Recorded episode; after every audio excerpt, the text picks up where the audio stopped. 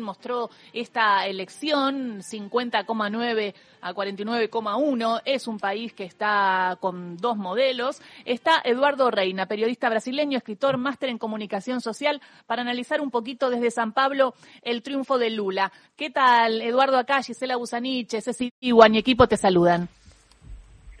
Hola, buenos días a todos. Buenos días. Recién hablábamos y nos contaba Cecilia el tema de los eh, votos y llama la atención también la cantidad de votos que tuvo Bolsonaro, ¿no? Digo, de un 43 se acercó a un 49. Eh, ¿Hay alguna explicación respecto a esto que tengas, Reina? Sí, eh, eh yo pienso que eh, el pueblo brasileño eh, es muy conservador. Entonces, nesses últimos quatro anos, é, Jair Bolsonaro desenvolveu uma política de divisão do país, onde, é, onde Lula e a, as forças progressistas eram atacadas diariamente e havia um apoio muito grande do povo conservador e também de uma camada de, da população ligada a igrejas evangélicas neopentecostais. Então, acho que isso explica um pouco essa divisão que foi mostrada nas urnas ontem. Pero pensaba, quizás económicamente estarían mejor con el modelo de Lula y sin embargo votan a Bolsonaro. Digo, ¿acá no se tiene en cuenta la economía? Sim, e, e é, é, um, é um fenômeno que a parte da população que é extremamente pobre e ainda votou, é, depositou seu voto a favor de Jair Bolsonaro, porque o desemprego é muito grande no Brasil, é, cerca de 13 milhões, 14 milhões de habitantes estão desempregados ainda, é muito grande essa, essa quantidade. Existe é, cerca de 33 milhões de brasileiros abaixo da linha da pobreza que não conseguem é, realizar duas refeições por dia. E mesmo assim, Bolsonaro conseguiu uma boa votação. É, é importante é, destacar que essa boa votação dada a Bolsonaro é, está referente aos estados da região sul e sudeste do Brasil, onde estão concentradas a, a, a maior parte da renda. Claro. Eh, Eduardo Reina, ayer Lula, cuando ganó las elecciones, dijo que no ganó él, que no ganó el Partido de los Trabajadores, sino una coalición de partidos. Y en su discurso apuntó especialmente a fortalecer esta, esta coalición. ¿Cuán importante es que se mantenga esta coalición para el futuro de su gobierno, teniendo en cuenta que él dijo que no va a presentarse a la reelección y que tiene al Congreso en contra?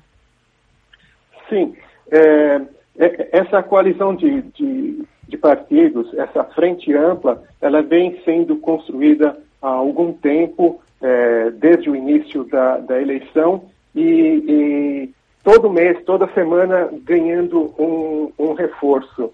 É, chega nessa reta final com a vitória de Lula bastante forte e o discurso de Lula ontem, após o encerramento das eleições, e ele é, considerado o vencedor, mostra exatamente isso, a necessidade de trabalhar é, com uma união para é, rejuntar o povo brasileiro y todos los sectores de la economía brasileña. Pero va a poder gobernar con un Congreso donde la derecha tiene un gran caudal de, bancas, el bolsonarismo tiene 99 bancas en diputados y apunta a trincherarse en el Senado? Sim, é, o, o, Congresso existe uma maioria ligada à direita e à extrema-direita, que a gente vamos, podemos chamar de bolsonaristas. Hum. E isso vai exigir muita habilidade do Lula.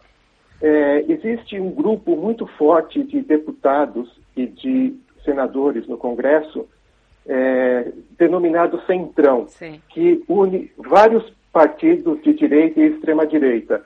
E eles estão é, com um trunfo na mão que se chama orçamento secreto, onde é, o parlamentar ele destina uma verba para a sua região é, de habitação ou região eleitoral e não é necessário aparecer o nome dele. Então, isso favorece a manipulação de dinheiro, de verbas, e o Centrão sabe muito bem jogar é, com essas cartas. Mas o momento de vitória de Lula e da força dessa frente ampla, dessa coalizão costurada por Luiz Inácio Lula da Silva, mostra também que esse centrão terá que conversar com Lula.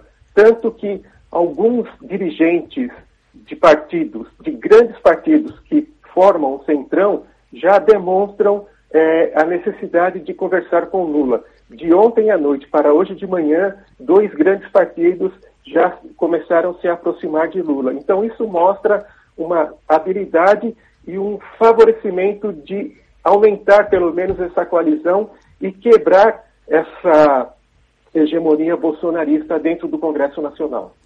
Muchísimas gracias por esta charla y este análisis. Veremos entonces qué pasa a partir del primero de enero. Muchos desafíos en eh, Brasil. Gracias, Eduardo Reina. Yo agradezco y un abrazo a todos los hermanos argentinos. Abrazo. Eduardo Reina, periodista brasileño, escritor, además máster en comunicación social, haciendo el análisis de lo que se viene ahora y lo que tendrá que hacer Lula eh, para estar allí, para poder gobernar. Hay una de las cosas muy impresionantes que si quizás en lo económico Lula no tiene tanta chance de cambiar cosas, porque incluso en cualquier país sería hoy difícil cambiar cosas, eh, hay un signo muy eh, claro de cambio, por ejemplo, con el tema de la Amazonia. ¿No? Y esto del proteccionismo, con el tema de los derechos, con el tema de las ayudas, con el tema de la industrialización, bueno, veremos qué modelo hace. Eh, claro que Brasil tiene una industria muy, pero muy fuerte y está activa. A ver, los desafíos principales de Lula son, por un lado, tiene